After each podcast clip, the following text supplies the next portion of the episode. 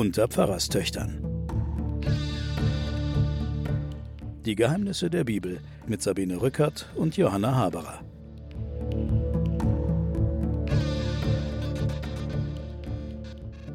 Willkommen zu den Pfarrerstöchtern und den Geheimnissen der Bibel. Mir gegenüber sitzt meine Schwester Johanna, Ihnen allen wohlbekannt, auch mir wohlbekannt.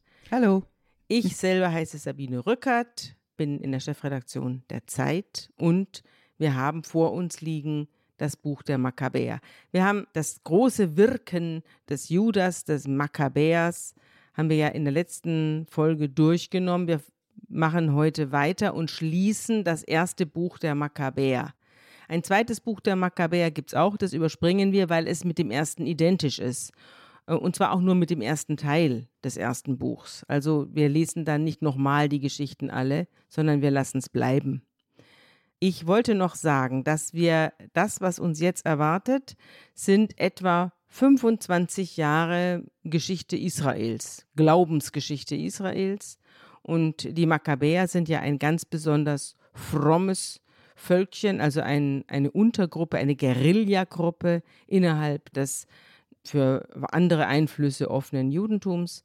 Und sie kämpfen für ihren wahren Gott und ihren wahren Glauben und auch für die strengen Gesetze, die eingehalten werden sollen. Du hast gerade gesagt, dass das zweite Makkabäer-Buch im Grunde genommen die gleiche Geschichte erzählt. Ja, ich habe es angefangen und Ja. fühlte mich nicht überrascht. Du warst nicht überrascht. Es ist ein bisschen eleganter geschrieben und wir wissen auch, dass vermutlich beide diese Makkabäer-Texte, die haben, wie gesagt, Urkunden als Vorlagen, Archivmaterial, möglicherweise Tagebücher von hohen Priestern. Das ist schon eine richtige chronistische Arbeit in unterschiedlicher Güte. Das Einzige, was jetzt das zweite Makkabäerbuch vom ersten ein bisschen unterscheidet in der Schwerpunktsetzung, ist die Begründung, warum eigentlich dieser Krieg angefangen hat. Mhm. Wir haben ja da erfahren, dass der Antiochus IV. die Juden vollkommen eingeschränkt hat in ihrer Möglichkeit, ihre Glaubenspraxis auszuführen und dass er ihnen dieses griechisch-hellenistische Leben übergestülpt hat, ja. Da gibt es eine ganz kleine Variante im zweiten Makkabäerbuch, da wird es zurückgeführt auf einen innerjüdischen Parteienstreit. Die einen sind nämlich eher die Griechenliebhaber und Mhm. offensichtlich ist dieses griechisch-hellenistische Leben in der, in der israelischen, in der jüdischen Bevölkerung auch angekommen. Mhm. Und das andere sind die Frommen. So ein bisschen wie wir es immer wieder in der Geschichte Mhm. Israels erleben, dass Mhm. es da eine Spannung gibt. Und die Mhm. Liberalen, die sind eigentlich zum Antiochos gekommen und haben Mhm. gesagt, du, die haben doch da einen riesen Schatz da in, im Tempel und den erhalten sie, den geben sie dir nicht, äh, die sind ja viel reicher, als sie tun und so weiter. So wird es da erzählt. Also eigentlich ist es ein innerjüdischer Parteienstreit, der dann schließlich die Handlungen des Antiochos äh, des Vierten auslöst, dass dann die Religionsausübung begrenzt wird und aus diesem Krieg dann, aus diesem Glaubenskrieg gegen den Antiochos und gegen die Hellenisten im Volk, wird dann schließlich ein Unabhängigkeitskrieg. Ja. So kann man im Grunde. Mhm, Also so, anders. Wir haben Mhm. natürlich genau das alles schon erzählt. Ja. Wir haben es nur andersrum erzählt. Wir haben also Ei und Henne. Ja, Das genau. ja, also war jetzt zuerst der Antiochus da und hat sie in ihrer Genau. Glaubensausübung eingeschränkt oder sind sie ihren ähm, Landsleuten so auf den Wecker gegangen mit ihrem religiösen Eiferertum, dass die gesagt haben, Antiochus, mach mal was. Ja. Also das ist halt die Frage jetzt. Aber Ja. letztlich kann uns die ja wurscht sein. Na, es ist einfach nur deswegen interessant, weil das erste Makkabäer-Buch scheint die Auseinandersetzung eben von außen her, Ja. da wir sind angegriffen Ja. worden.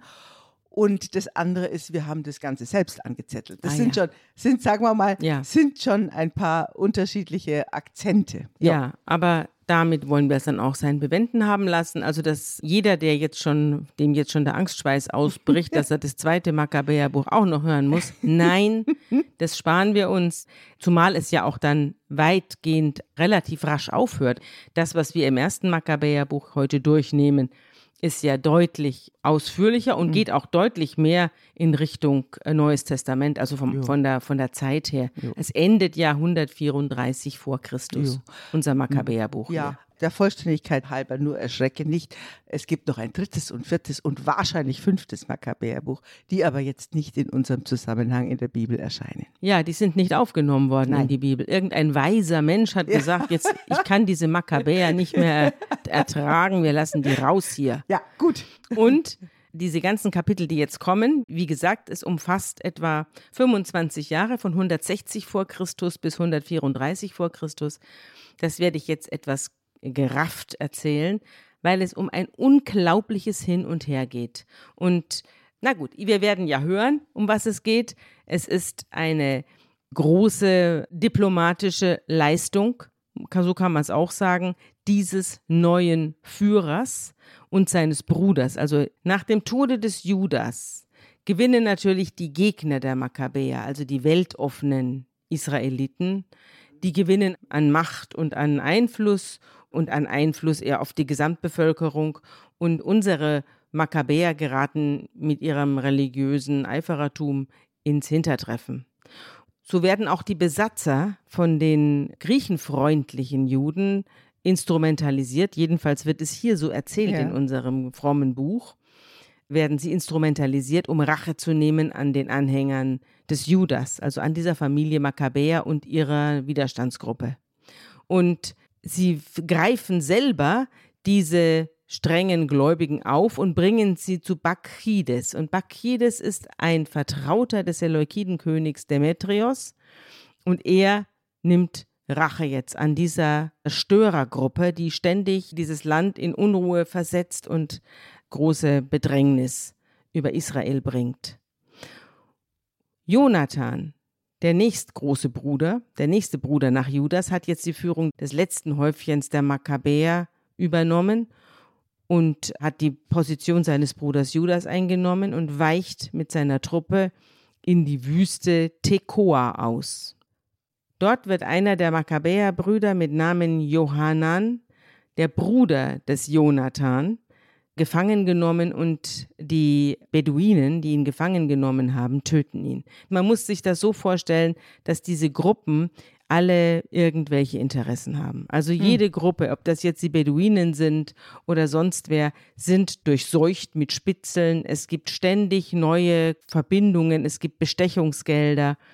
Und auf diese Weise werden eben die Makkabäer von vielen Seiten angegriffen. Sie werden ja nicht nur angegriffen durch die Griechen, die das Land besetzen, sondern eben auch von der Mehrheit der Bevölkerung, die griechenfreundlich ist und mit den Griechen gerne zusammenleben möchte. Und dann wiederum sind natürlich die Makkabäer auch ständig auf Rache aus. Also sie wehren sich sehr lebhaft und auch hier bei den Beduinen fallen dann die Makkabäer über die Beduinen her und rächen den Tod ihres Bruders Jochanan. Und so geht das immer weiter. In einem Fort gibt es Scharmützel, man versteckt sich im Gebirge, kommt wieder raus, überfällt Leute, um sich zu rächen und zieht sich wieder zurück.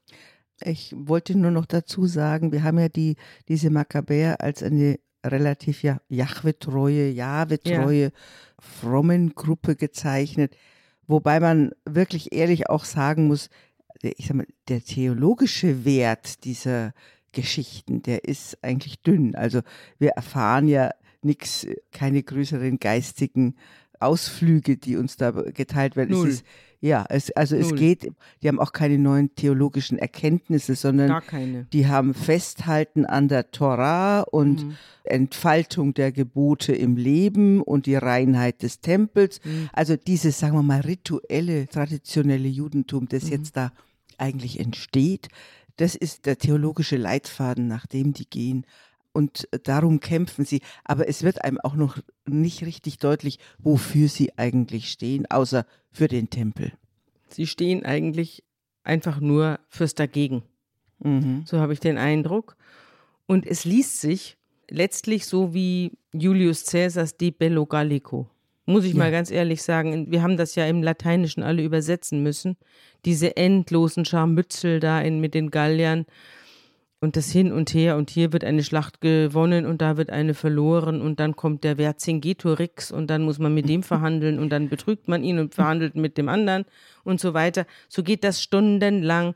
Das haben wir viele Jahre im Lateinunterricht übersetzt und jetzt habe ich den Eindruck, ich lese dasselbe jetzt wieder. Nur ist es jetzt nicht der Vercingetorix, sondern der Bakrides, Genau. dem ich verfolgen muss.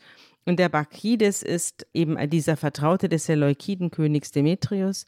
Und der erfährt, dass unsere Freunde, die Makkabäer, sich ins Dickicht am Jordan zurückgezogen haben, nachdem sie die Beduinen überfallen haben, die wiederum von den Griechen bestochen waren. Und so nimmt er ein großes Heer und zieht an das Ufer des Jordan. Und was dann passiert, das hören wir uns jetzt an.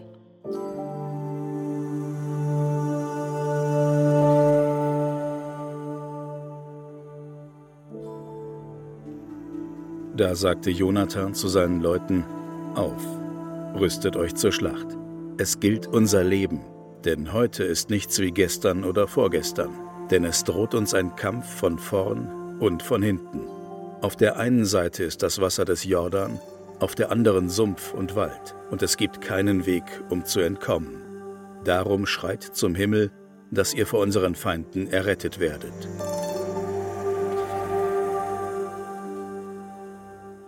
Und daraufhin beginnt ein großer Kampf Mann gegen Mann und Jonathan holt aus, um Bakrides zu erschlagen, der aber kann ausweichen und so weiter.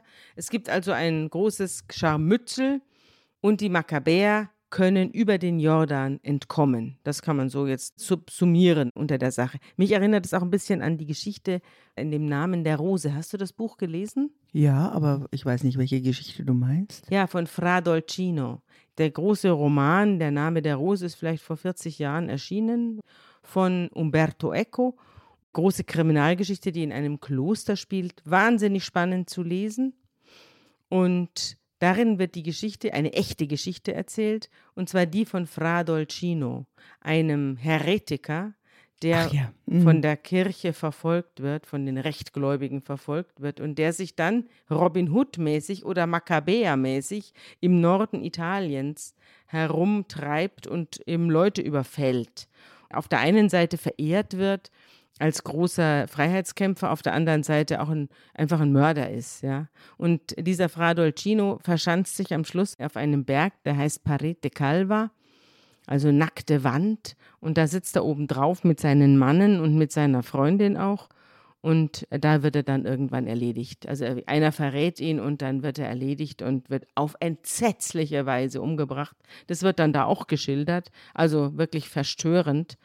Daran musste ich jetzt auch denken, als ich hier diese Makkabäer-Geschichten, die sich da in den Büschen aufhalten, ja. Und dann werden sie aber wieder, dazu kommen wir gleich, dann auch wieder so halbwegs gesellschaftsfähig.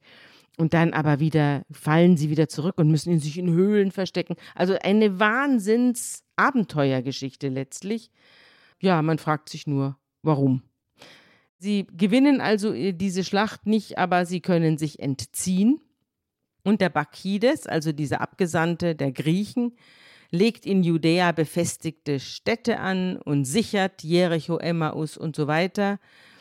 Und an den Toren bringt er Querbalken an und da hinein setzt er dann seine Besatzungen, die das Volk Israel in Zaum halten soll. Außerdem nimmt er von den einflussreichsten Familien des Landes die Söhne als Geiseln.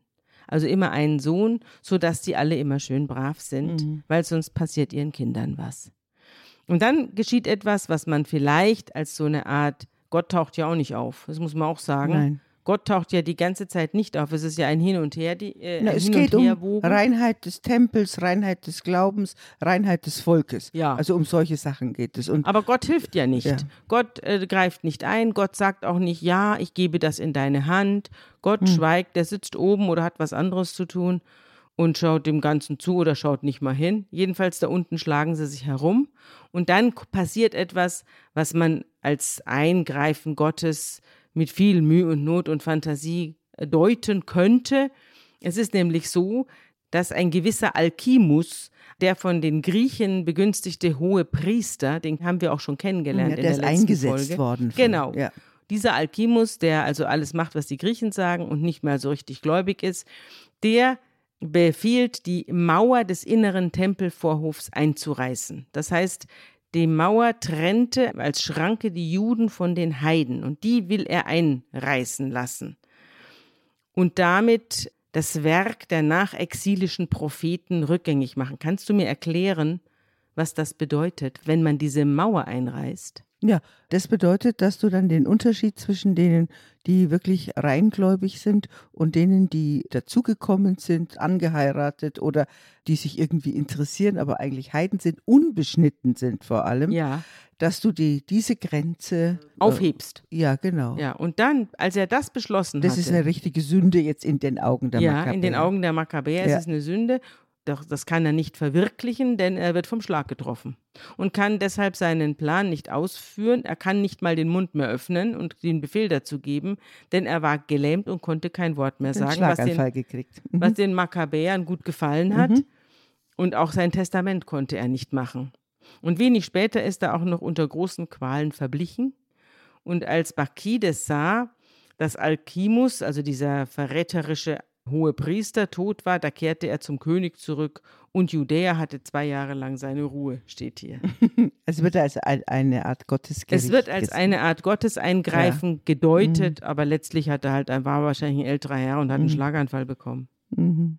In diesen zwei Jahren allerdings bleiben die Feinde der Makkabäer, also die innerjüdischen Feinde der Makkabäer, äh, nicht untätig. Sie tun sich zusammen und verraten den Aufenthalt des Jonathan und seiner Leute an Bakides. Also Bakides hat sich ja zurückgezogen, aber jetzt kommen diejenigen, die die Makkabäer loshaben wollen, zu ihm, zum Griechen und sagen, also weißt du was, wenn du diese ganze Kiste ein für alle Mal zumachen willst, dann wäre jetzt eine Gelegenheit, denn wir wissen, wo er ist. Und er macht sich mit einem großen Heer auf den Weg und schickt heimlich Briefe an alle seine Verbündeten in Judäa mit der Aufforderung, den Jonathan und seine Anhänger schon mal gefangen zu nehmen, sodass er sie dann gleich abholen kann. Eigentlich ist es ja ein Bürgerkrieg unter den Juden mit, Ja. Hilf, mit den paar Figuren, die von außen geholt werden. Ja, aber es ist kein richtiger Bürgerkrieg. Mhm. Es ist die ja jetzt, Scharmütze. weil, Ja, ja, ja. es, ist, es ist eine Gruppe Ja. Mhm. und die ist auch nicht besonders groß, aber besonders überzeugt. Ja. Ja, so ein bisschen wie der islamische Staat, Ja, muss man sich das vorstellen, ja, die da, also ja, aber die Texte geben Ihnen ja recht. Die sind ja auf seiner die Texte Seite. sind ja auch von ihnen Die- selbst Die geschrieben. sind von, Natürlich seinen, von geben den die eigenen. Chronisten Ja. geschrieben, ja. Hm? Und jetzt rückt Bakides an und soll also diese Eiferer da festnehmen, aber es geht schief. Er kann sie wieder nicht ergreifen und sie hauen ab und äh, zerstören die Belagerungsmaschinen und der Bakides wird vernichtend geschlagen und es ist ein totaler Fehlschlag. Und noch dazu bringen sie 50 der Verräter, also der weltoffenen Glaubensbrüder um. Also die sogenannten Verräter, das sind ja die, die mit den Griechen zusammenleben wollen, friedlich. Bakides wird vernichtend geschlagen und entwickelt einen erheblichen Zorn. Aber jetzt nicht auf die Makkabäer, sondern auf die Idioten, die ihn da hineingerieben haben. gebracht haben. Ja. Mhm. Die äh, behauptet haben, also das ist ein leichtes Spiel, ihr könnt die jetzt mehr oder weniger nur noch pflücken vom Baume. Und es hat sich alles als Quatsch herausgestellt. Und deswegen wird er sehr sauer und er tötet jetzt viele seiner Verbündeten und schließt einen Friedensvertrag mit den Makkabäern. Also er dreht sich jetzt um und sagt, wir können den Makkabäern nicht anders beikommen, als dass wir mit ihnen Frieden schließen. Die Idee für den Friedensvertrag geht von dem Makkabäer Jonathan selber aus. Als er hört, dass Bakides sich zurückziehen will, schickt er ihm einen Gesandten und schlägt ihm vor, dass man jetzt Frieden schließen könnte. Und was dann passiert, das hören wir uns jetzt an.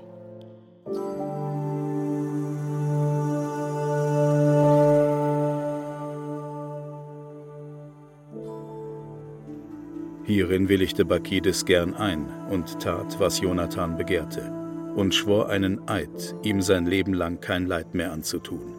Und er gab ihm die Gefangenen wieder heraus, die er zuvor aus Judäa weggeführt hatte, kehrte um, zog in sein Land und kam nie wieder in ihr Gebiet. Und jetzt passiert etwas, was man in früheren Teilen des Alten Testaments als eine große Wolte Gottes bezeichnet hätte, aber hier wird es mit Gott in keiner Weise in Verbindung gebracht. Es passiert einfach Geschichte. Der Seleukidenkönig Demetrius gerät nämlich seinerseits unter Druck. Also der große Verfolger gerät seinerseits unter Druck. Und denn ein anderer Diadoche, der sich Alexander nennt, aber in Wirklichkeit Balas heißt und ein unehelicher Sohn des Antiochus Vierten war, der will ihm jetzt die Herrschaft streitig machen und will selbst die Macht über das Seleukidenreich an sich reißen. Also jetzt beginnt in einer höheren Ebene ein Krieg, der sich jetzt auf unsere kleinen People hier auswirken wird. Und zwar der Gestalt, dass unser Jonathan, der sich inzwischen in Jerusalem niedergelassen hatte und mit Bauten und Ausbesserungen begonnen hatte und auch die entführten Kinder, die Geiseln wieder zurückgegeben hatten an ihren Familien, der bekam einen Brief. Einen Brief von diesem Alexander, diesem Pseudokönig und diesem Pseudosohn, der schrieb ihm folgendes. Und das hören wir uns jetzt an.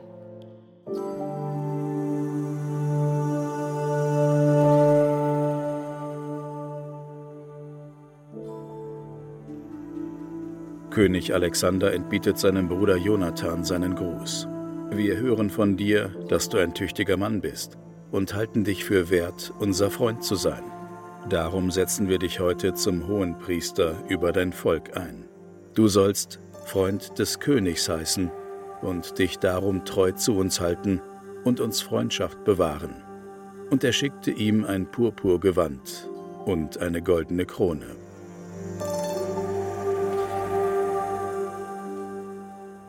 So macht man das, liebe Johanna. Unser Jonathan ist also jetzt seit acht Jahren Chef der Makkabäer-Truppe und er hat sich als so hemmungslos und durchsetzungsfähig erwiesen, dass inzwischen jetzt schon die Könige der Großreiche bei ihm antichambrieren und ihm Freund des Königs nennen und so weiter und ihm Purpurmäntel schicken, weil sie ihn auf ihrer Seite haben wollen und keinen Krach haben wollen und weil sie natürlich im Gegeneinander jeder ihn für sich gewinnen will. Denn er bekommt jetzt auch noch einen Brief von Demetrius persönlich, der seinerseits sich schon ärgert und zu seinen, seiner Umgebung sagt, was haben wir da gemacht? Der Alexander ist uns zuvorgekommen, er hat die Freundschaft der Juden gewonnen, sodass sie ihn jetzt unterstützen. Wir müssen auch tätig werden, wir müssen ihm Geschenke schicken. Und dann schickt er ihm Geschenke und schreibt ihm, dass er die Salzsteuer erlässt und dass er für immer auf den dritten Teil der Erträge der Felder verzichtet und dass Jerusalem unantastbar sei und dass er auf die Befehlsgewalt über die Burg von Jerusalem verzichtet und dass er alle Gefangenen freilässt und dass er bis zu 30.000 Juden in das königliche Heer aufnimmt und dass sie alle denselben Sold kriegen sollen und dass sie alle nach den Gesetzen leben, ganz so wie der König für Juda es angeordnet hat und so weiter. Also es ist ein endloser Brief, der vorgelegen haben muss. Ja. Also ein fürchterliches in den Staub werfen dieses griechischen Königs vor den Makkabäern, dass er auch noch die Kosten für die Arbeiten am Heiligtum übernimmt. Das kommt auch noch zu Lasten des Königs, des griechischen Königs. Dieser Brief hat in irgendeiner Weise vorgelegen, aber man nimmt nicht an, dass es ein historischer, sondern eine ordentliche Fälschung ist. Ähm, ah, ja, meinst du? Also ich habe ja gesagt, es gibt legendarisches Material, es gibt Chronistenmaterial.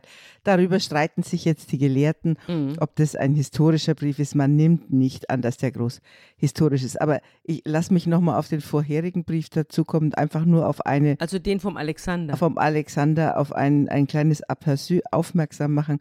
Natürlich kann dieser Jonathan, doch niemals die hohe Priesterwürde von einem griechischen, Griechen, ja. griechischen Da siehst du mal, wie korrupt der inzwischen selber ist. Ja, das wird gar nicht kommentiert. Nee. Vorher Sieht wird es ja als aus. Kriegsgrund gesehen, ja. dass der hohe Priester eingesetzt wird von jemand anderem. Ja. Und hier passiert es und es wird unkommentiert gelassen. Also. Aber ist natürlich öfter so, nicht? Wenn man selber ist, dann lässt man es fünfe gerade sein. Ja. Ne? Wenn es der andere macht, Krieg. Ja. So ist Sind es. auch nur Menschen, die Makkabäer. also jedenfalls die Gegenspieler Demetrius und Alexander buhlen um die Gunst der Makkabäer. Jetzt wollen alle mit den Rebellen koalieren, weil die eben den Tod verachten. Ich glaube, das macht den Griechen Eindruck. Mhm. Und der Jonathan profitiert von den Machtkämpfen und der Großwetterlage, die sich da zusammengebraut hat. Er überlegt sich das, was er jetzt machen soll und berät sich mit seinen Piepeln und dann beschließen sie, nee, also der Demetrius, der hat uns jetzt lang genug verfolgt, wir halten jetzt zum Alexander. Und die politische Lage schätzt er durchaus realistisch ein und auch vor allem zu seinen Gunsten, denn die beiden Könige treten jetzt gegeneinander an. Es gibt eine riesige Schlacht und das Heer des Demetrius muss fliehen. Und der Demetrius selber fällt in der Schlacht. Und der andere, der Alexander, ist jetzt oben auf. Er verbündet sich, auch interessant, auf einmal werden die Könige von der umliegenden Regionen auf ihn aufmerksam und der König von Ägypten kommt gleich an und macht gut Freund mit ihm und bietet ihm seine Tochter als Frau an. Diese Tochter, der König selber heißt Ptolemäus und die Tochter heißt Kleopatra. Das ist aber nicht die Kleopatra, mhm. die dann später mit Cäsar sich verbandelt, sondern eine Vorfahrin dieser Kleopatra. Und diese Tochter Kleopatra wird also dem Alexander, sie selbst wird offenbar nicht gefragt, mit der passiert noch einiges, aber die wird dem Alexander einfach ins Bett reingelegt. Und das heißt es so Schluss aus, du bist jetzt hier die Ehefrau. Und es gibt eine große Hochzeit und es wird ein riesiges Fest veranstaltet. Und dazu laden sie auch unseren Jonathan ein, unseren Makkabäer. Sitzen die dann eigentlich, wo, wo sind denn eigentlich die Throne von denen? Ja, die sind, sind die in, die sind in Ptolemais. Mhm. Die, diese, mhm. diese ganzen Sachen, die mhm. spielen jetzt weder in Jerusalem noch in mhm. Jericho nein, noch nein. in uns bekannten. An der Küste. Nein, ganz Aha. oben. Das heißt heute Akkon. Ach so. Ja, ich werde da übrigens demnächst hinfahren. Akko. Ja. Ja. ja. Akkon. Ja. Und das ist an der libanesischen Küste, ganz im Norden von Israel. Genau, da. Da spielt das. Mhm. Und da laufen die alle hin, denn das ist auch der kürzeste Weg nach Griechenland. Ja. Deswegen, die mhm. kommen gar nicht weiter ins Land rein, als bis an die Nordgrenze. Und dort in Akkon, in Ptolemais, feiern die eine riesen Hochzeit, zu der auch Jonathan eingeladen ist. Und äh, Jonathan kommt mit glänzendem Gefolge und trifft dort beide Könige und sie werden überschüttet mit Gold und Silber und Geschenken, obwohl auch andere äh, Juden eingeladen mhm. sind. Ja, griechenfreundliche Gruppierungen sind auch eingeladen, die sind auch da und die machen immer so ein bisschen miese Stimmung gegen unsere Makkabäer. Ja, aber wir müssen ja auch jetzt feststellen, dass die ja auch ein bisschen das Gewand gewechselt haben. Die sind ja jetzt auch ein bisschen griechenfreundlich. Ja, also, durchaus. Also sie sitzen ja hier auf der Party. Ja, sie sitzen jetzt hier auf der Party. Wir können nicht mehr so ganz genau die Gegner unterscheiden. Ja, es vermischt sich und das ist auch so mhm. schwierig, das zu erzählen. Da habe ich diesmal äh, wirklich einen schwierigen Part geerbt, weil es einfach mühsam ist. Alle äh, wechseln die Positionen, sie wechseln die Freunde, sie wechseln die Namen und es ist ein riesiges Durcheinander, aber man sieht daran, dass letztlich, wenn es keinen Frieden gibt, auch kein Versprechen hält. Das kann ja. man da lernen. Das ist wirklich alles ins Wasser geschrieben. Jeder Eid ist ins Wasser geschrieben und man kann sich auf niemanden außer auf sich selbst verlassen. Es sind ständig wechselnde Koalitionen und es sind letztlich instabile und primitive Verhältnisse, yeah. die immer nur bis übernächsten Montag reichen. Yeah. Ja? Also jedenfalls sitzt jetzt unser Jonathan da und wird auch sogar noch mit Purpur bekleidet und lässt sich da zwischen den Königen nieder auf einem Sonderthron und so weiter. Er kriegt noch weitere Ehrungen, er wird in das Verzeichnis der ersten Freunde des Königs aufgenommen und wird zum Statthalter und Befehlshaber ernannt und als sie sich alle voll gegessen und voll getrunken haben, da kehren sie in Frieden und voller Freude nach Jerusalem zurück, steht hier. Das große Interessante an dieser Geschichte ist eben dieses Durchlavieren dieser Anführer, dieser Makkabäer-Anführer, durch die Unwägbarkeiten und durch die Klippen und durch die Riffe dieser wechselnden Großmächte und dieser ständigen Kriege. Und da eben die Leute durchzubringen, ohne dass die alle sterben, das war schon eine Kunst wir haben ja schon häufig darüber gesprochen, dass es natürlich auch an der Lage dieses Landes liegt. Und wenn du die heutige Politik auch in Israel anschaust mit den verschiedenen Interessenlagen und den ja. verschiedenen Bündnissen, Jetzt wird eine Botschaft, israelische Botschaft, ich glaube in Bahrain eröffnet, mhm. wird plötzlich mit den mhm. arabischen Scheichs, mhm. werden undenkbar vielleicht noch vor 20 Jahren, mhm werden Bündnisse geschlossen. Mhm. Dieses Land, allein von seiner Lage her, muss es eigentlich Koalitionen schließen. Ja. Und der Versuch, sich abzuschotten von den anderen, der wird auf jeden Fall immer scheitern in diesem Land. Es scheitert, glaube ich, in jedem Land. Und ja. je, je, moderner die Gesellschaften werden, umso mehr scheitert es. Aber auch schon damals hat es mhm. ja nicht geklappt. Und das sind ja jetzt schon 2000 mhm. oder 2100 Jahre her. Im Weiteren hält er weiter zu Alexander gegen den Sohn des Demetrius, also Demetrius II. Dieser Sohn, der ist nämlich jetzt erwachsen und zieht jetzt seinerseits gegen Alexander. Und Jonathan steht dem Alexander bei gegen den Feldherrn des Demetrius II., der heißt Apollonius. Gegen den unternimmt der Jonathan einen Feldzug und schlägt ihn. Aber auch Alexanders Tage sind gezählt.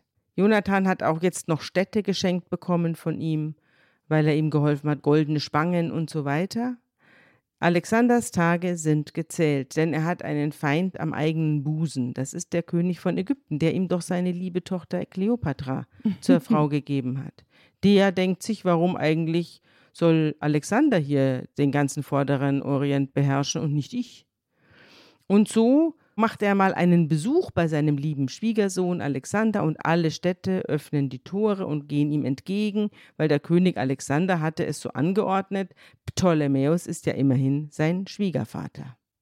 Ptolemäus aber hintergeht den Alexander und bringt alle Küstenstädte bis nach Seleucia am Meer in seine Gewalt. Dem König Demetrius also dem Gegner seines Schwiegersohns Alexander, lässt er durch Gesandte mitteilen, wollen wir nicht einen Bund miteinander schließen? Ich will dir meine Tochter, die jetzt noch bei Alexander im Bett liegt, zur Frau geben. Denn ich bereue es, dass ich sie ihm überlassen habe, denn er hat versucht, mich zu ermorden. Worauf sich das bezieht und ob das stimmt, wir wissen Mhm. es nicht. Wir Ja. wissen auch gar nicht, ob es stimmt. Ja. Hier wird behauptet, das Mhm. sei eine Lüge. Ja. Man wolle nur einen Grund erfinden, warum man jetzt gegen den eigenen Schwiegersohn Alexander vorgeht. Und er nimmt ihm seine Tochter weg, also die Tochter soll nach Hause kommen und wird dann weiter verheiratet und jetzt an den Gegner Demetrius. Und so bricht er mit Alexander und macht bekannt, dass sie jetzt Feinde sind.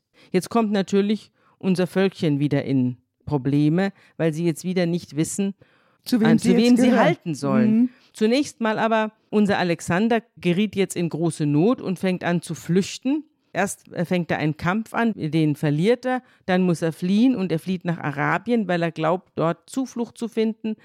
Aber die Araber sind bestens befreundet mit dem König Ptolemäus und der Araber Sabdiel lässt Alexander den Kopf abschlagen und schickt diesen Kopf an Ptolemäus. Ptolemäus freut sich, aber nicht lange, denn drei Tage später stirbt auch er. Und das ist 145 vor Christus.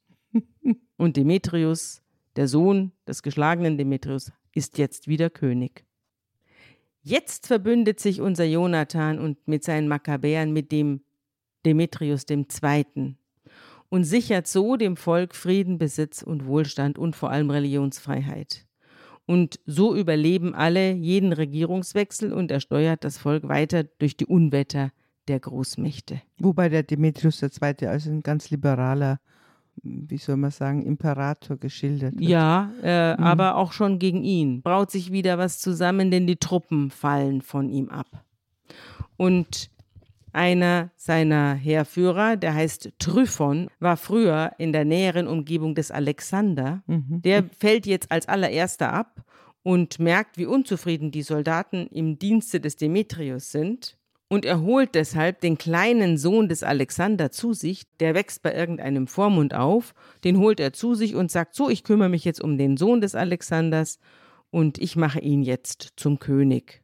Jonathan, Also ein Militärputsch ist das praktisch. ja, noch nicht. Es geht Ja. leise. Es Ja. geht leise. Es Mhm. ist kein Putsch, sondern es ist ein leises, es ist alles hier, immer ein leises Hineinschleichen. Mhm. Jonathan seinerseits bricht jetzt auch mit Demetrius II. und schließt sich Antiochus an, dem jugendlichen Sohn dieses Alexander, der jetzt unter der Vormundschaft des Tryphon aufwächst.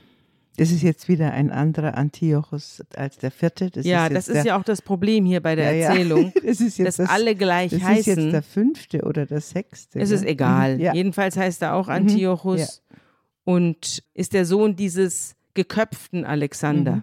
Jonathan schließt sich ihm an und bittet den Demetrius, seine Besatzungstruppen aus der Burg von Jerusalem und den anderen Festungen abzuziehen, denn die verhalten sich irgendwie ungut gegenüber der Bevölkerung. Der Demetrius aber sagt, ich mache das gerne, aber du musst mir im Kampf helfen gegen den Tryphon, den belagert er nämlich. Jonathan nämlich gerät jetzt in, in den Konflikt mit diesem Tryphon, der ein Freund des Alexander war und die Unzufriedenheit der entlassenen Soldaten ausgenutzt hat und jetzt als Vormund und Schützer des unmündigen Antiochus des Vierten auftritt. Der Demetrius gerät jetzt durch diesen Aufständischen in Bedrängnis.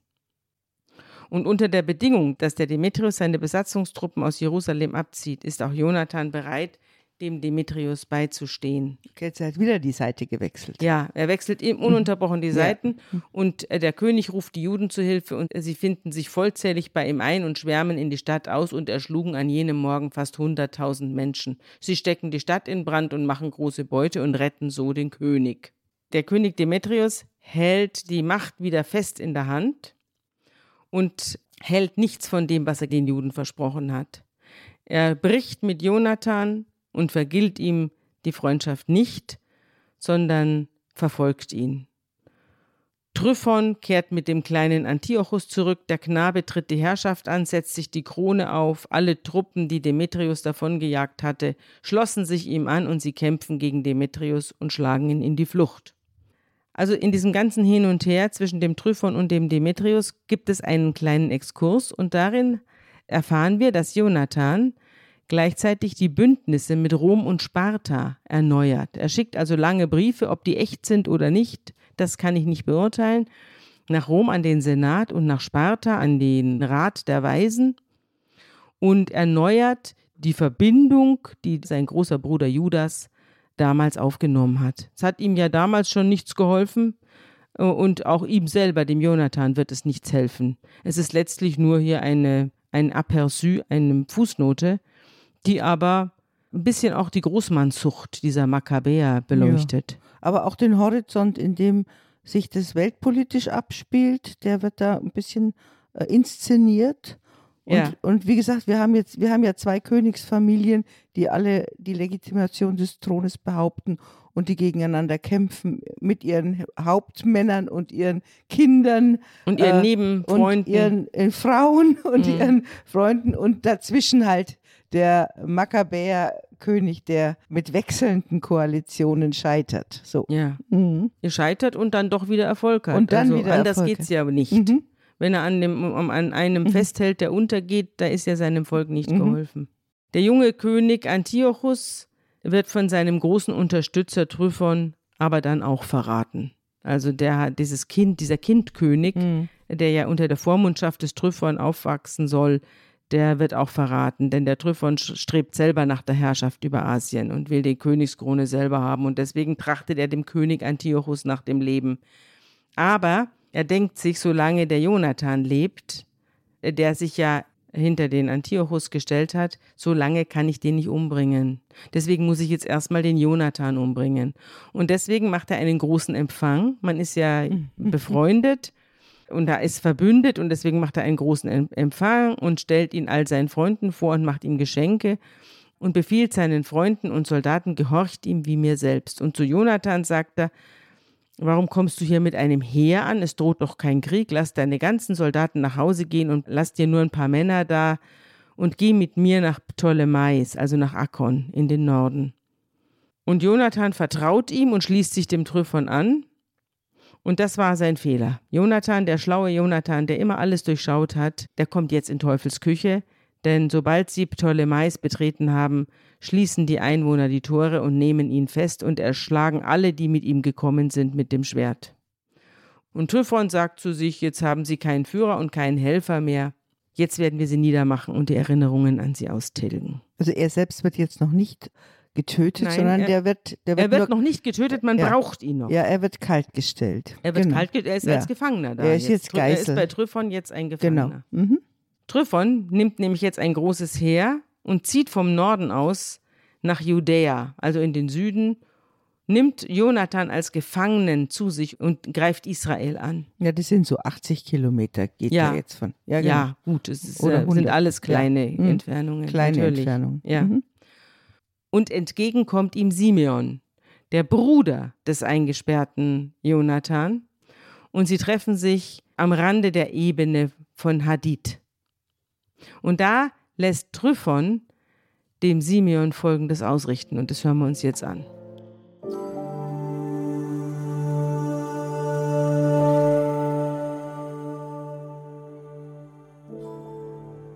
Wir haben deinen Bruder Jonathan wegen des Geldes, das er der Schatzkammer des Königs aus seinen Ämtern schuldig geblieben ist, gefangen genommen.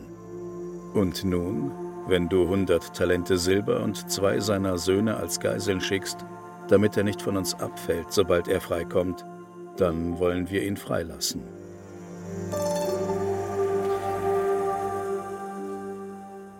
Und so macht es der Simeon auch. Der Simeon weiß, dass er dem Tryphon nicht von hier bis da über den Weg trauen darf. Und er weiß auch, dass der Vorschlag nicht ehrlich gemeint ist. Aber er traut sich nicht, das zu sagen. Mhm. Er traut sich nicht, dem Tryphon nicht nachzugeben. Und er traut sich nicht zu sagen, wir müssen den Jonathan aufgeben. Mhm. Der wird sterben. Sondern er schickt ihm noch die beiden Kinder und Tryphon ist natürlich ein Lügner, der bringt nicht nur jetzt den Jonathan um, sondern auch die beiden Kinder und das Goldbehälter. Ja, und er will natürlich damit auch die Genealogie unterbrechen. Er will ja. diesen ganzen Stammbaum, das ist ja alles eine Familie. Genau. Im Grunde genommen ist es diese hohe Priesterfamilie. Du siehst ja, da taucht der eine Bruder, dann kommt der nächste Bruder. Ja. Also das ist im Grunde. Je mehr man davon umbringt, desto ja, besser. So ein Clan. Ja, genau. Mhm. Und dann zieht äh, Tryphon ab und lässt den Jonathan begraben in der Nähe von Baskama zurück und kehrt in sein Land, Griechenland, zurück. Und, und Simeon kommt und gräbt mit einigen Männern die Gebeine seines Bruders Jonathan aus und sie bringen ihn nach Modein in die Stadt seiner Väter und bestatten ihn da. Und es gibt eine riesen Totenklage und und der Simeon lässt ein riesiges Denkmal errichten, das man also vom Meer aus sieht. Eine Pyramide lässt er bauen, sieben Pyramiden sogar. Für die Mutter, den Vater, die vier Brüder und kunstvolle Anlagen lässt er errichten, hohe Säulen. Also wird eine riesen Heldenverehrung um diesen gefallenen Bruder gemacht. Der ist aber auch wirklich berühmt. Ich habe nämlich gelesen, dass Jonathan den Beinamen Abfuß hatte. Das heißt der Täuscher der Diplomat. Ja. Und weil er eben so viel getan hat mhm. für sein Volk, hat man ihm diesen Beinamen gegeben und auch diese Pyramiden gebaut. Das ist jetzt alles 143 vor Christus. Was man gar nicht mehr erfährt, sind die ganzen religiösen Konnotationen, die diese Herrschaft hatte. Gar nicht, was es gibt keine grade, religiösen Was ist jetzt in Jerusalem los? Welcher Kult ist da? Ist das liberal, ist das fromm oder so? Das spielt jetzt plötzlich alles keine Überhaupt Rolle mehr. Keine Rolle. Ja, du bist nur mit der Weltpolitik jetzt oder mit der Landespolitik da beschäftigt. Du bist mit den Auswirkungen der Weltpolitik ja. auf, auf diesen kleinen Landstrich ja. befasst. Ja. Deswegen ist es auch so mühsam, aber es gehört halt mhm. halt zur Bibel und wir haben uns jetzt vorgenommen, wir erzählen die Bibel mhm. und das ist das letzte Buch der, der Geschichte Israels und deswegen, es endet mit den Makkabäern. Es gibt danach nichts zu erzählen. Ja. Es hat auch gar kein richtiges Ende, das werden wir jetzt auch gleich merken. Es hört dann einfach irgendwann auf, ja. Und es wird verwiesen auf weitere Bücher, die aber dann nicht vorhanden sind. Und deswegen ist das letztlich eine sehr unbefriedigende Geschichte. Aber entweder wir erzählen jetzt die Bibel oder wir lassen es bleiben. Hm. Und das hier ist nun mal etwas, was man erzählen kann, auch wenn es jetzt nicht übermäßig viel Spaß macht. Aber es gehört dazu. Und überspringen können wir es nicht. Deswegen erzählen wir es. Der Tryphon jedenfalls lässt jetzt, da der Jonathan beseitigt ist, auch den jungen König Antiochus ermorden und tritt seine Nachfolger an und setzt sich die Krone Asiens auf und richtet im Land großes Unheil an, steht hier. Simeon, der neue Makkabäer-Führer, wählt einige Männer aus und sendet sie jetzt zum König Demetrius. Jetzt wieder der andere. Jetzt sind wir wieder. Mhm. Ja, jetzt ist er, ist er wieder auf der anderen Seite und der König Demetrius antwortet ihm mit einem Brief. König Demetrius grüßt Simeon, den hohen Priester und Freund der Könige sowie die Ältesten und das jüdische Volk. Und dann schickt er ihm einen goldenen Kranz und den Palmzweig mit und will Frieden mit ihm schließen und Nachlass gewähren. Wir vergeben euch alle Nachlässigkeiten und Verfehlungen, die ihr bis auf den heutigen Tag begangen habt, schreibt er. Demetrius erneuert den Bund und gesteht Israel weitgehende Freiheiten zu. Und so geht das dann zwei Jahre halbwegs gut und Judäa hatte seine Ruhe, steht hier. Interessant ist, dass inzwischen der Simeon innerhalb seiner Community eine wahnsinnige Karriere macht. Also er wird jetzt in unvorstellbarer Weise gebauchpinselt. Man gibt ihm alle Ehren, die irgendwie zur Verfügung stehen. So dankbar ist man angeblich der makkabäischen Familie. Und Simeon soll für immer Anführer und hoher Priester sein. Ihm wird eine Machtfülle übertragen, wie sie nicht einmal der König David besaß. Doch es gibt eine Einschränkung. Es heißt, darum beschlossen die Juden und ihre Priester, Simeon solle für immer ihr Anführer und hoher Priester sein, bis ein wahrer Prophet auftrete. Also man wartet auf eine Art Messias, man wartet auf einen wahren Propheten, weil man hört nichts mehr von Gott. Genau. Das ist vielleicht das Einzige, was hier irgendwie noch an die Bibel erinnert Ja. und was hier De Bello Gallico eben nicht leisten kann. Irgendwo gibt es noch ein Warten, dass Gott noch mal eingreift oder sich meldet oder mal was sagt. Das ist ein ganz wichtiger kleiner Nebensatz, denn tatsächlich, wir haben die rituelle Frömmigkeit, aber diese Zeit steht dafür, dass Gott fern ist. Es ereignen sich keine Wunder mehr.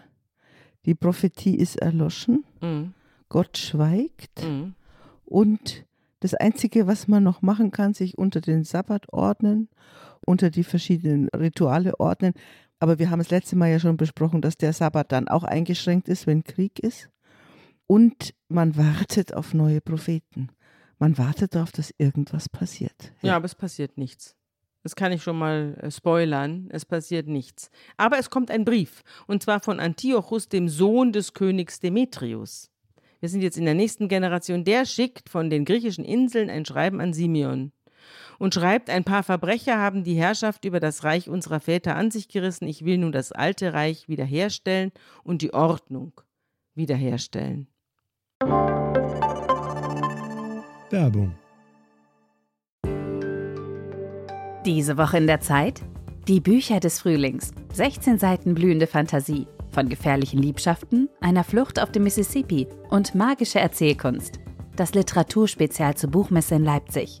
Die Zeit, Deutschlands größte Wochenzeitung. Jetzt am Kiosk oder direkt bestellen unter zeit.de/slash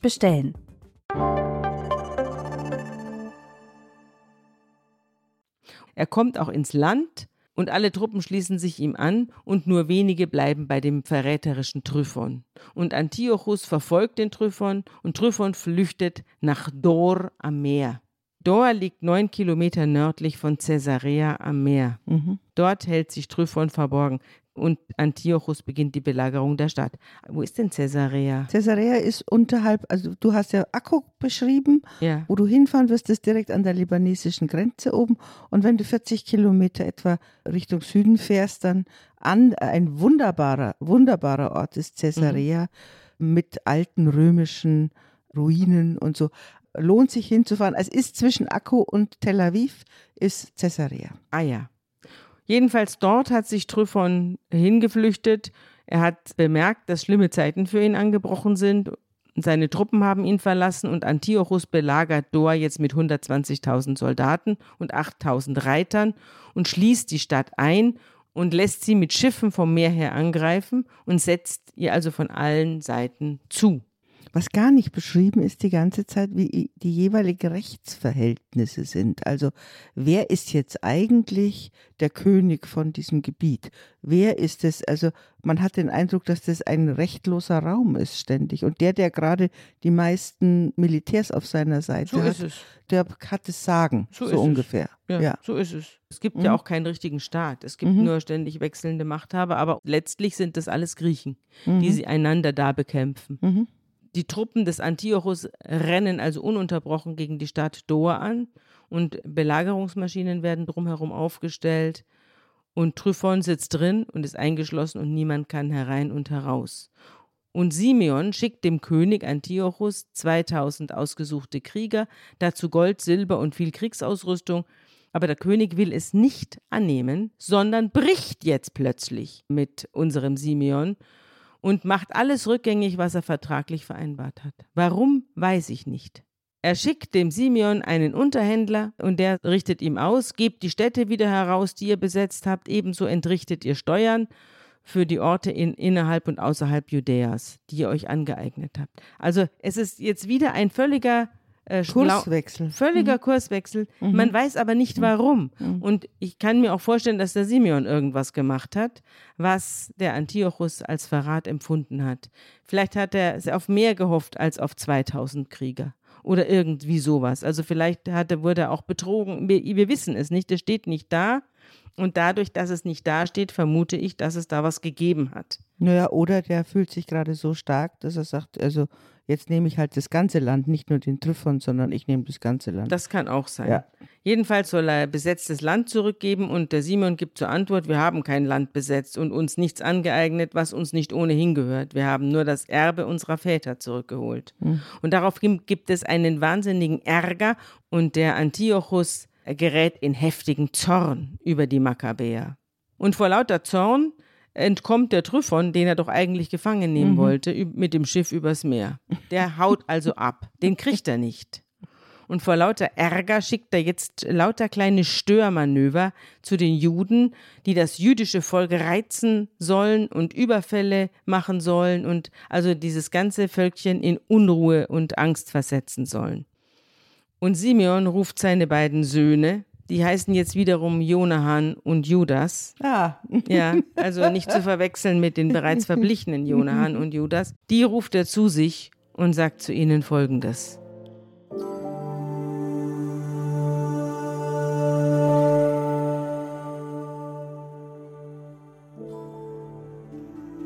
Weil ich aber nun alt geworden bin und ihr durch die Gnade alt genug seid, sollt ihr an meine Stelle und an die meines Bruders treten und ausziehen und für unser Volk kämpfen.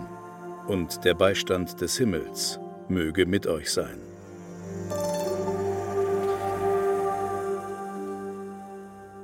Du siehst, Johanna, auch bei dieser Übergabe des erschöpften Simeon an seine Söhne Judas und Johannan, auch da merkst du, dass von Jahwe nicht mehr die Rede ist. Es heißt, der Himmel möge euch helfen. Ja. ja. Dazu brauche ich eigentlich überhaupt kein gläubiger Mensch mehr sein. Der Himmel steht dir bei, das sagt jeder. Das ist nur noch Ja. so eine Umgangssprache. Ja, aber auch, wie gesagt, wir haben ja die, diese Makkabäer-freundliche Quelle, die immer auch den eigenen Verrat letztlich verschweigt. Da Ja. heißt es nur, ach, jetzt haben wir mal wieder gewechselt. Mhm. Aber vermutlich haben die ihrerseits natürlich Politik gemacht und sind genauso vertragsbrüchig oder freundschaftsbrüchig geworden. Das wird nur hier nicht erzählt. Ja, das wird hier nicht erzählt, weil man natürlich dann nicht so gut aussieht. Simeon, der letzte Sohn des Matthias, mit dem alles angefangen hat und die Makkabäer-Familie sich erhoben hat, der stirbt nicht in der Schlacht, sondern er stirbt, weil sich ein ehrgeiziger Schwiegersohn gegen ihn erhebt. Und dieser Schwiegersohn lockt ihn und seine Söhne in ein Gelage, und als alle betrunken sind, springt er und seine Leute auf und greifen zu den Waffen und erschlagen den Simeon und seine Söhne und einige aus dem Gefolge. Und der einzige, der überlebt, ist Johannan, der Sohn des Simeon. Der ist gerade in Geser und da hört er eben, dass sein Vater und seine Brüder erschlagen sind und dass bereits äh, Leute unterwegs sind, um auch ihn aus der Welt zu schaffen. Denn dieser Schwiegersohn will jetzt König von Israel werden. Und er kann sich noch rechtzeitig wappnen und als die Verräter kommen und ihn ermorden wollen, lässt er sie ergreifen und niedermachen. Und dann steht da die weitere Geschichte Johannans, die Kriege, die er noch führte und die Taten, die er vollbrachte. All das steht in der Chronik eines Hohenpriestertums geschrieben. Von dem Tag an, da er anstelle seines Vaters Hohepriester wurde. Und damit endet die Geschichte der Makkabäer und damit auch die Geschichtsschreibung, wie sie das Alte Testament uns vermittelt. Also einfach so, ja. Das ist Ja, kein Also es großes wird, Ding. Es, wir haben das schon mal gehabt, als wir die Könige erzählt haben, haben wir ja immer den Verweis auf die Chroniken gehabt. Ja. Und da wurde ja auch mit anderen Schwerpunkten aber das Gleiche erzählt. Deswegen nimmt man an, dass es tatsächlich eine Chronik der hohen Priester gegeben hat, wo die einzelnen Taktiken aufgeschrieben Mhm. waren. Aber was man da auch nochmal sagen muss, der hohe Priester war gleichzeitig der König. Das ist im Grunde genommen das, was im Iran ist Hm. zurzeit, also dass die Religionsgerichtsbarkeit und das Militär und die Regierung im Grunde genommen alles eine Person Ja. sind. Diese Art von, von Maka- Oberster Priester, Ober- oberster ja. Feldherr und König. Ja, genau. Und da gab es vermutlich auch Mhm. verschiedene Erzählstränge und verschiedene auch Chronisten. Und die sind hier etwas gemischt und dann entsprechend aber auch aufgebürstet. Ein bisschen er erinnert mich das an das Buch der Richter, wo auch so ein Mhm. Genau. Durcheinander war und ständig ein Hin und Ja. Her.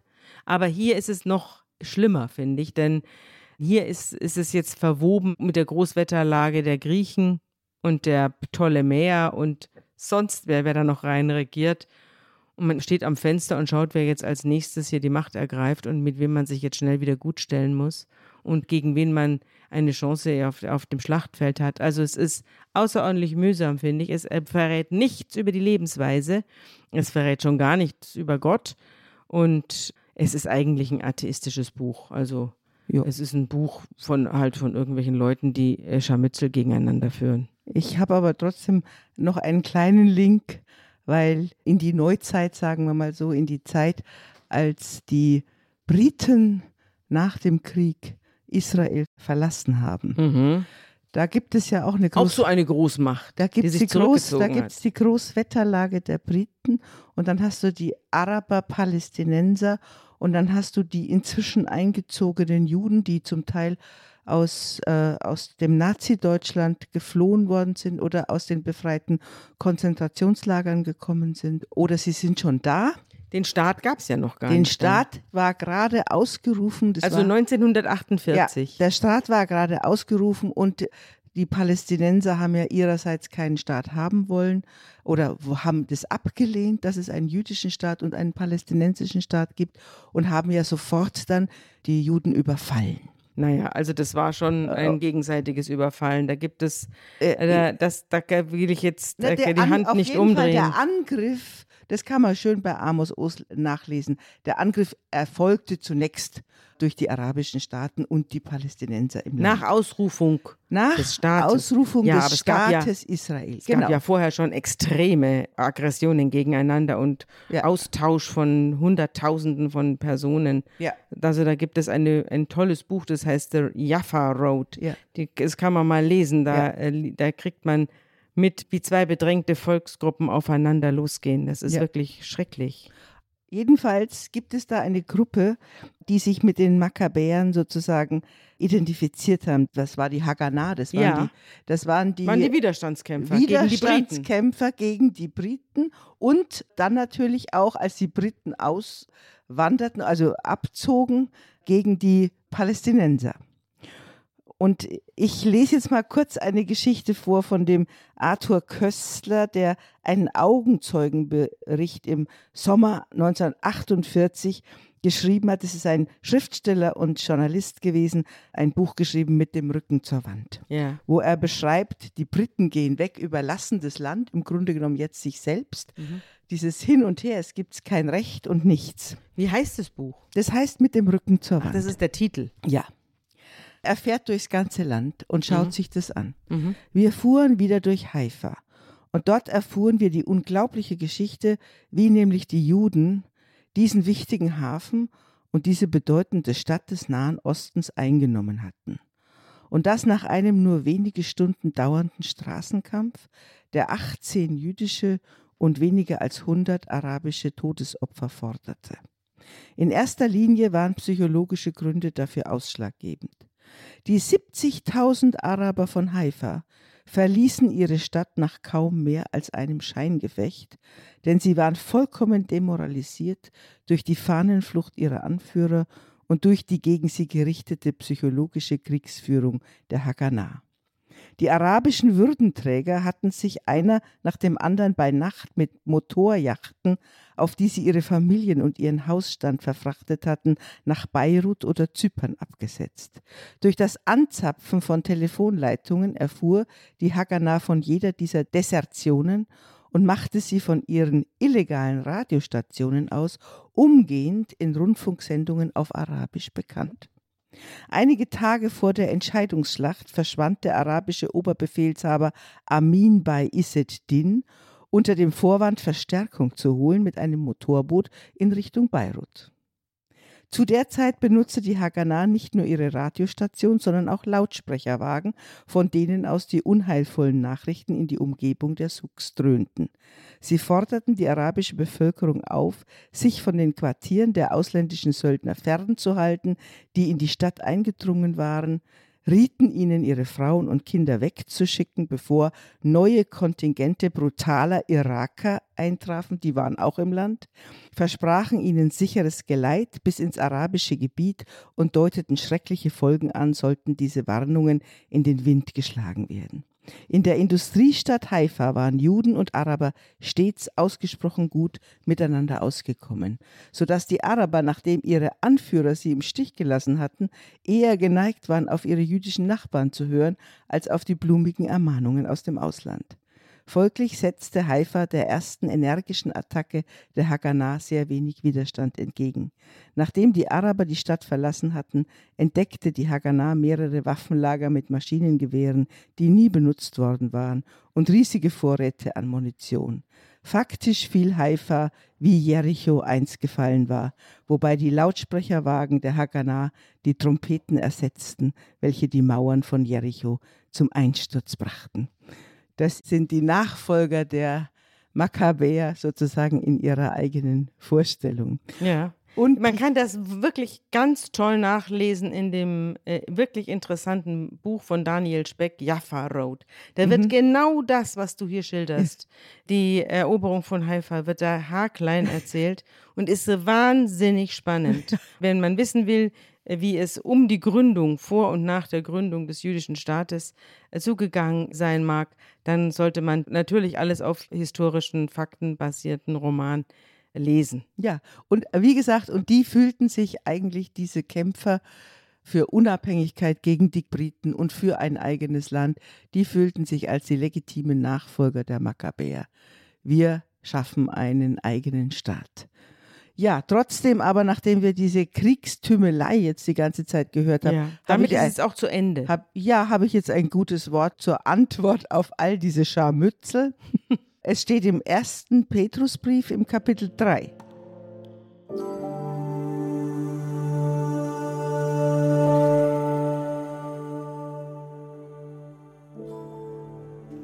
Denn wer das Leben lieben und gute Tage sehen will, der hüte seine Zunge, dass sie nichts Böses rede, und seine Lippen, dass sie nicht betrügen. Er wende sich ab vom Bösen und tue Gutes. Er suche Frieden und jage ihm nach.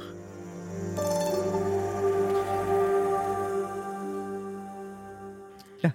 Gut, damit äh, soll, da, sollen die Makkabäer jetzt beendet sein. Und nächstes Mal geht es wieder in die theologische Tiefe. Da werden wir uns mit dem Schicksal des großen Dulders Hiob beschäftigen. Wir werden nicht in die Tiefe, sondern in die Abgründe steigen müssen. Ja gut, also auch Abgründe sind tief.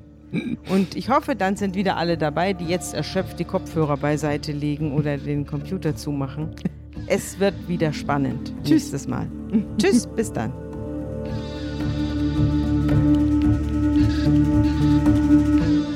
Unter Pfarrerstöchtern ist ein Podcast der Zeit und von Zeit Online. Produziert von Pool Artists.